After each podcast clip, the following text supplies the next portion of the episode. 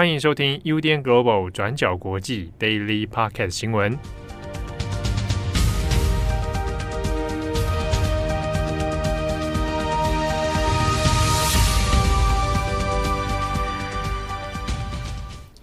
Hello，大家好，欢迎收听 UDN Global 转角国际 Daily Podcast 新闻。我是编辑会议，我是编辑木仪。今天是一月十一号，星期三。你终于回来啦！我终于回来了，让我们欢迎会议。说的好像我一个月不见对啊，大家都很想你。明明都没去度假，如果是度假就好了，结果是结果生病。哎，那你现在好多了吗？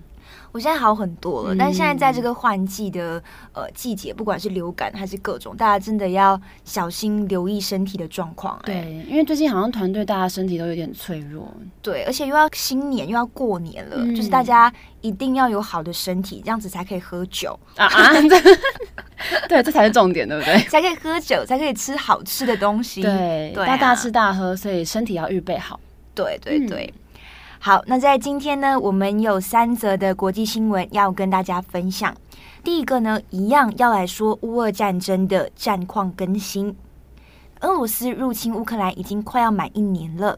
那在过去几个月，俄军一直想要攻下乌克兰东部顿巴斯地区的战略城市巴赫姆特。那巴赫姆特呢，是当地的一个行政中心。那不过这一次，双方俄军跟乌军发生激战的地方，是位于距离巴赫姆特大概十公里的一座盐矿小镇，叫做苏勒达尔。那两个地点的关系是，如果俄军最终的目标是要攻下战略城市巴赫姆特，那么呢，先攻下苏勒达尔，就有可能可以切断乌军的补给线。那我们来整理一下现在的状况。你在一月十号星期二的时候，俄罗斯的雇佣兵组织华格纳集团就声称，他们已经完全控制了苏勒达尔，那并且表示会在隔天宣布囚犯的人数，但是呢，并没有给予其他太多的资讯。那这是俄军单方面的说法。那乌军则是表明，激烈的战斗还在持续当中。那这也代表说，如果战斗还在持续，情况可能就不像雇佣兵团体华格纳集团所说的那样，也就是说，华格纳现在还没有完全控制苏勒达尔哦。但问题也是，目前呢，并没有第三方可以来核实双方的说法。但这边我们可以参考的是英国国防部的情报。那国防部的情报就指出，俄军跟华格纳集团可能已经接近取得苏勒达尔的控制权了。好，所以对俄军来说，苏勒达尔它的具体战略意义是什么呢？那 BBC 就有指出两点。那第一个是，俄军可以利用当地的盐矿隧道网络来渗透邻近由乌军控制的区域，那同时呢，就可以进一步的逼近巴赫姆特。那第二个是，俄军如果控制了，就可以有效截断乌军的补给线，那完成对巴赫姆特的包围网。不过这边值得留意的事情是，BBC 也有提到一点，他引用了乌克兰军事分析家的说法，提到如果从作战的角度来看，我们上面提到的苏勒达尔和巴赫姆特对乌军来说其实都不是非常的重要。那如果是这样，为什么俄军还要执意的攻下这两点呢？那除了我们上面提到的两个战略意义之外，那其实报道有提到的是，更重要的是，普丁需要有一个交代。意思也就是说，从俄军入侵乌克兰快一年以来，我们可以看到，呃，从二零二二年的下半年开始，乌克兰是一步一步的反攻，一步一步的收复被俄罗斯占领的领土。但是相反的，俄罗斯在部分军事动员之后是节节败退，所以如果这次俄军可以占领苏勒达尔和巴赫姆特，普丁跟克里姆林宫对于国内的强硬派也才有一个交代，那也可以把它宣传成是军事上面的一个重大胜利。好，但就算如此，英国国防部的情报也有指出。如果俄军已经完全控制苏勒达尔，也不太可能马上也跟着占领巴赫姆特，因为整体来说，乌军的防线还是相当坚强的。所以现在具体情况是怎么样，是哪一方先占优势，也还不能确定。但唯一可以确定的是，战事非常的激烈。那乌克兰总统泽伦斯基也有承认，现在的形势非常的艰难。那形容苏勒达尔的镇上几乎无人生还，也没有一道墙是完好无缺的。那最后这边，我们也同步更新一下现在各国对乌克兰的援助状况。那现在在乌东战线战事吃紧的一个情况下，英国官员就有透露，可能呢会提供坦克车来援助乌克兰，包括波兰、芬兰、丹麦等等也是有表态，那愿意提供坦克车给乌克兰。加拿大方面，总理杜鲁道也有指出，加拿大会采购一套价值三亿两百万美元的美国防空系统，那并且呢把这个防空系统捐赠给乌克兰。那这个防空系统是国家先进地对空飞弹系统，那是可以帮助乌克兰来防卫领空，那像是防卫无人机还有飞弹的攻击等等。那美国这边呢，除了会提供武器之外，最新状况是，美国五角大厦发言人十号在记者会上面表示。最快在下个星期，美军会在奥克拉荷马州的陆军基地训练大概一百位乌军来操作爱国者飞弹防空系统。那预计在接受几个月的训练之后，这个爱国者防空系统就会正式投入对俄罗斯的作战。那之所以会有这样子的一个决定跟训练计划，大家可能还有印象。那泽伦斯基在去年十二月的时候访问白宫，当时候拜登就宣布会提供爱国者防空系统给乌克兰。那但是呢，呃，因为这个系统的操作非常的复杂，所以美国后续也提供了相应的训练计划。那华盛顿邮报就有指出，如果要操作这一个爱国者防空系统，还有维护这个系统，需要大概九十个人。那一般来说，美军也要训练一年才有可能上手来操作这个系统。但是呢，考虑到目前呃。乌克兰所面对的战事压力，以及美国也不希望会影响乌军的持续作战，所以呢，这个训练会压缩乌军的训练时间表。那同时呢，要派多少人来学习，这一方面是由乌克兰自行决定。那不过现在的状况是，不管是西方盟友还是美国，对于乌克兰提供的训练计划。其实也是承担来自各方面的压力哦，以及到底要如何不要落入俄罗斯的官方宣传叙事里面。那会这么说的原因是，像是第一。俄罗斯还有克里姆林宫一贯的官方说法，也就是说，俄罗斯现在其实是在跟北约战争，那是北约以美国为首的这一些国家要撕裂俄罗斯的领土。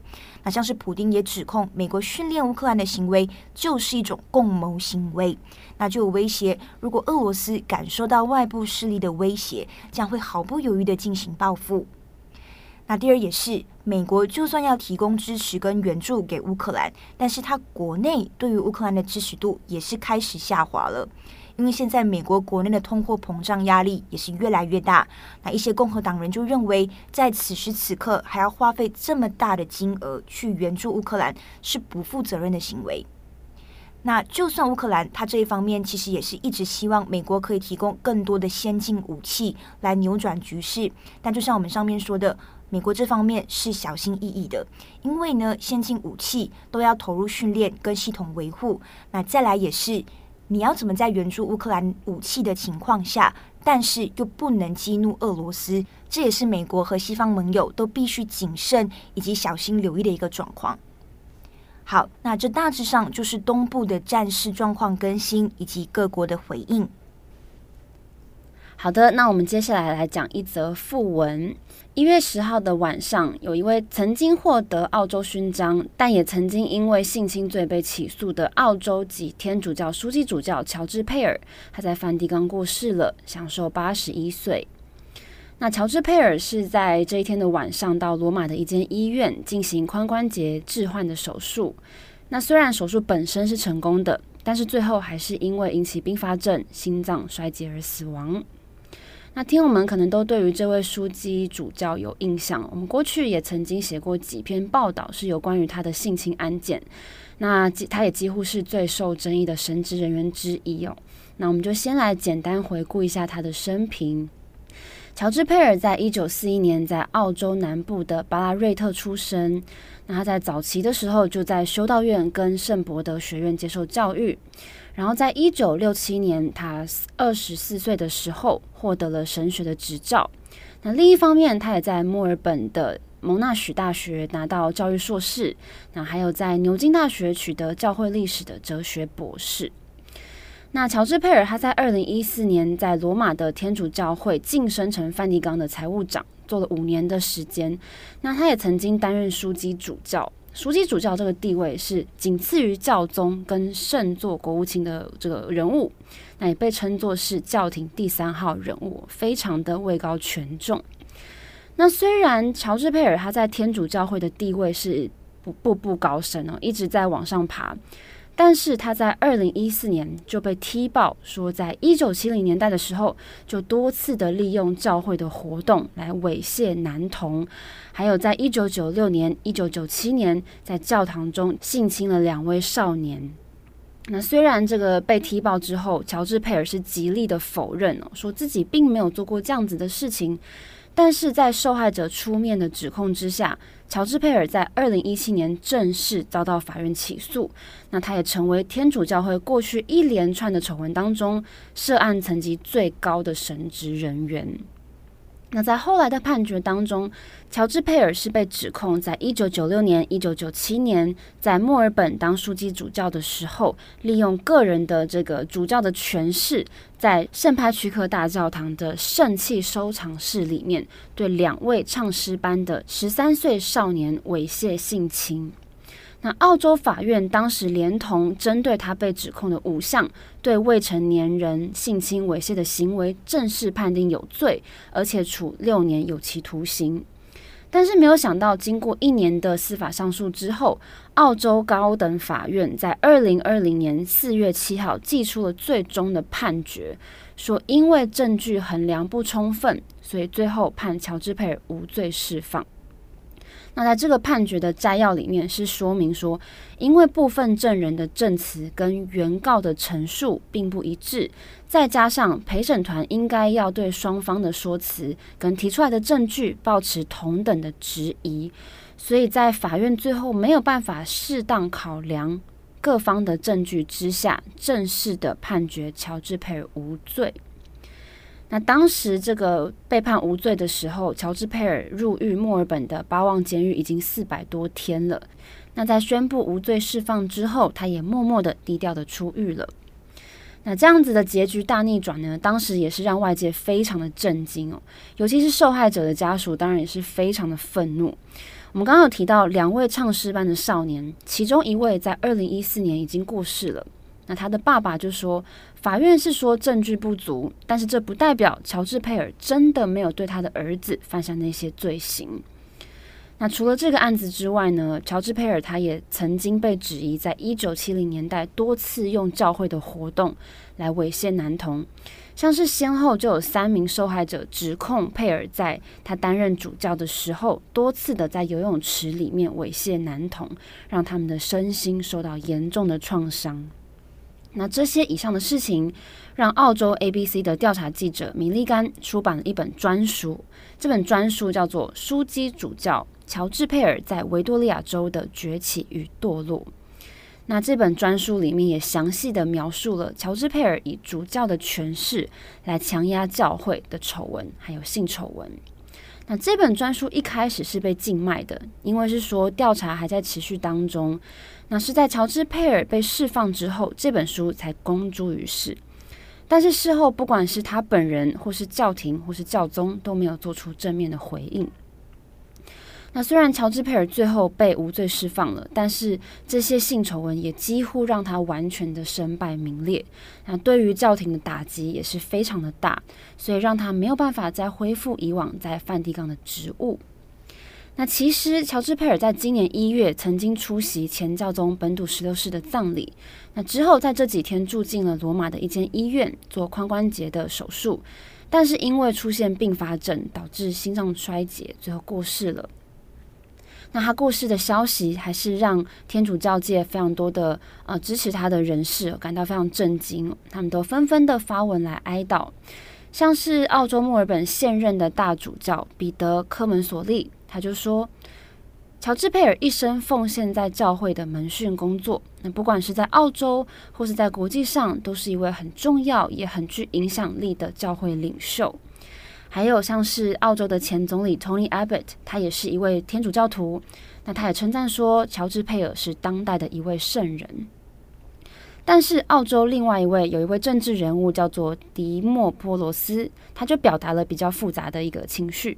他说：“今天对于主教的家人还有亲人来说是很困难的一天，但是对于被性虐待的儿童，还有这些幸存者，还有幸存者的家人们来说，也是非常艰难的一天。”那这位政治人物就说：“乔治·佩尔不管在澳洲或是在国际上，都是一个评价非常两极的人物，连他自己生前都承认这一点。”好，那目前澳洲的外交贸易部正在协调要把乔治·佩尔的遗体带回到澳洲，那之后也计划会把他的遗体安葬在雪梨的圣玛丽大教堂。好的，那以上就是天主教前书记主教乔治·佩尔的訃闻。好，那今天的最后一则，我们要来讲赵立坚的新闻。赵立坚，我们都知道他是中国外交部发言人，那也是外交部新闻司副司长。那过去我们都会从各大新闻看到，呃，赵立坚战狼式的发言。但是最近的一个月呢，其实赵立坚他都没有出席在例行的这个记者会上面。那是在最近这几天，各界才发现说。赵立坚原来已经被调任，那现在是任职外交部边界与海洋事务司副司长。那我们先说赵立坚的一个背景哦，他的外交资历其实是呃非常完整的。他在一九九六年进入中国外交部，那先后曾经在外交部亚洲司、中国驻巴基斯坦大使馆、中国驻美国大使馆任职。是在二零二零年，他就被调任外交部新闻司副司长，那成为外交部的发言人。那现在呢，赵立坚的这个人事异动的消息，其实也是引发外界的各种猜测啦。那我们这边呢，就整理几个不同的说法跟评论，提供参考。那第一个是。赵立坚其实很常被视为是中国战狼外交的代表人物之一。那他常常呢在公开场合，他的这种战狼式发言，或者是呃非常鼓舞的这种民族主义言论，那就让他获得很多中国民众的爱戴哦。但是现在他被调任了，外界就猜测说，是不是中国要转向不走战狼外交风格的路线了？那针对这一点。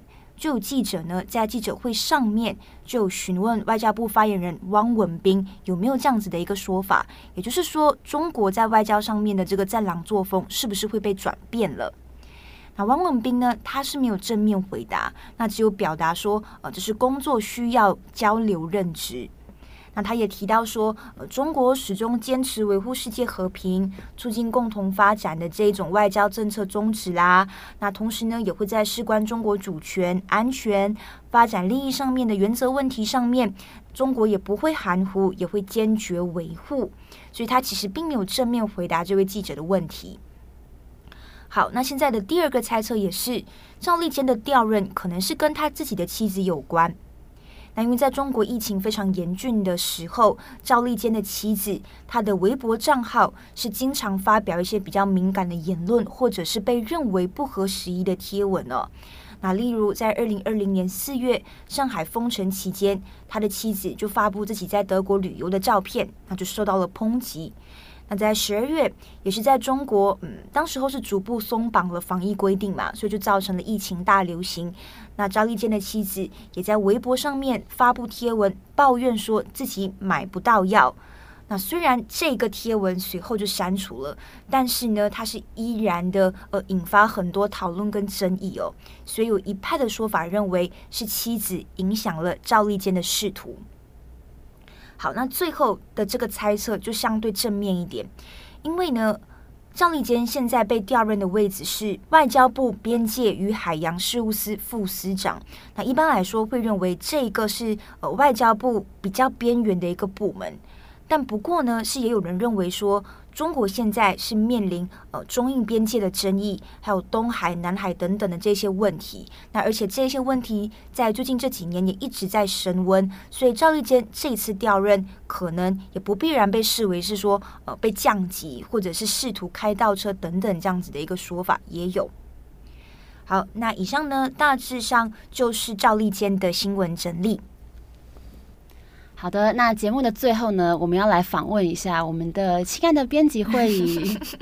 你在生日的过程中有没有发现，我们非常多的听友 send 他们的爱给你？有，我有收到，因为那天星期五我不舒服，所以我先请假。然后那天听回去当天的 daily，那木仪跟七号就在 daily 上面，就是呼吁大家给我生日祝福。没错。对，我都收到了，就每一则在 IG 上面的讯息，还有 Podcast 上面的留言，我都有看到。嗯、那我觉得其实蛮暖心的，很谢谢各位，就是送给我的生日祝福。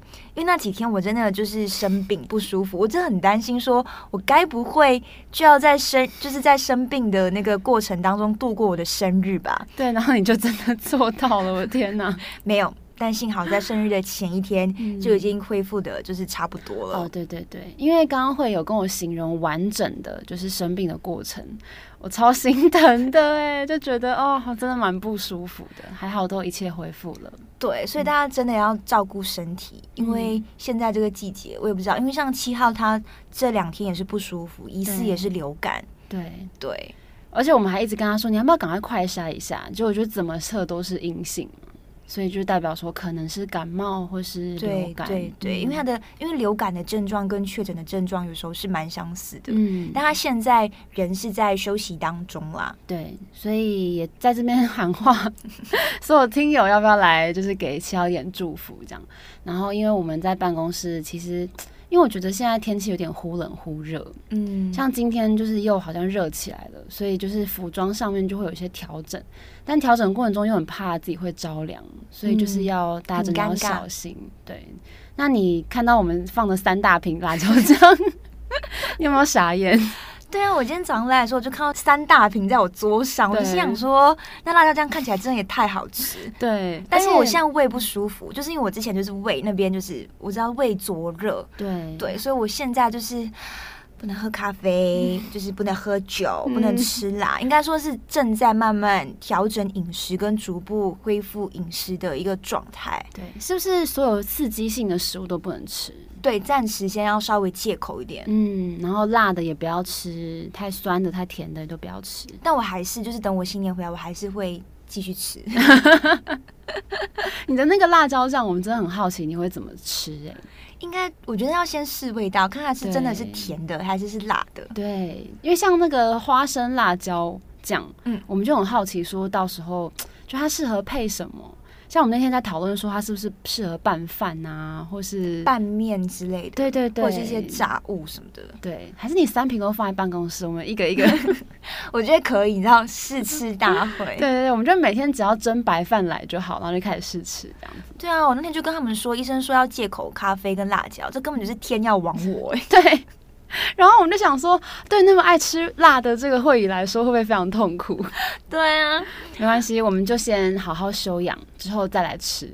对，但今天主要还是想要感谢所有的听友跟读者，就是呃给我的生日祝福，谢谢你们。嗯，对，然后也跟大家预告一下，今晚是我们的尾牙。对。祝福我们四位编辑都可以抽到大奖。对，我跟赖人还在想说，我们到时候要宣布的时候，我们俩就会抱在一起。希望你们有新人运。对，新人运让我沾一点。可以，可以，我们四个就抱在一起好了。对啊，然后最近可能也是尾牙的季节，对吧？嗯，对。然后也祝福各位听友跟读者，你们都可以在尾牙得大奖。对，我们每一个人都把公司的钱全部吃掉，有听转角就会得奖，没错。好，祝福大家有一个美好的一天。我是编辑会议，我是编辑木仪，我们下一次再见，拜拜，拜拜。感谢你的收听。如果想知道更多资讯，请上网搜寻 UDN Global 转角国际。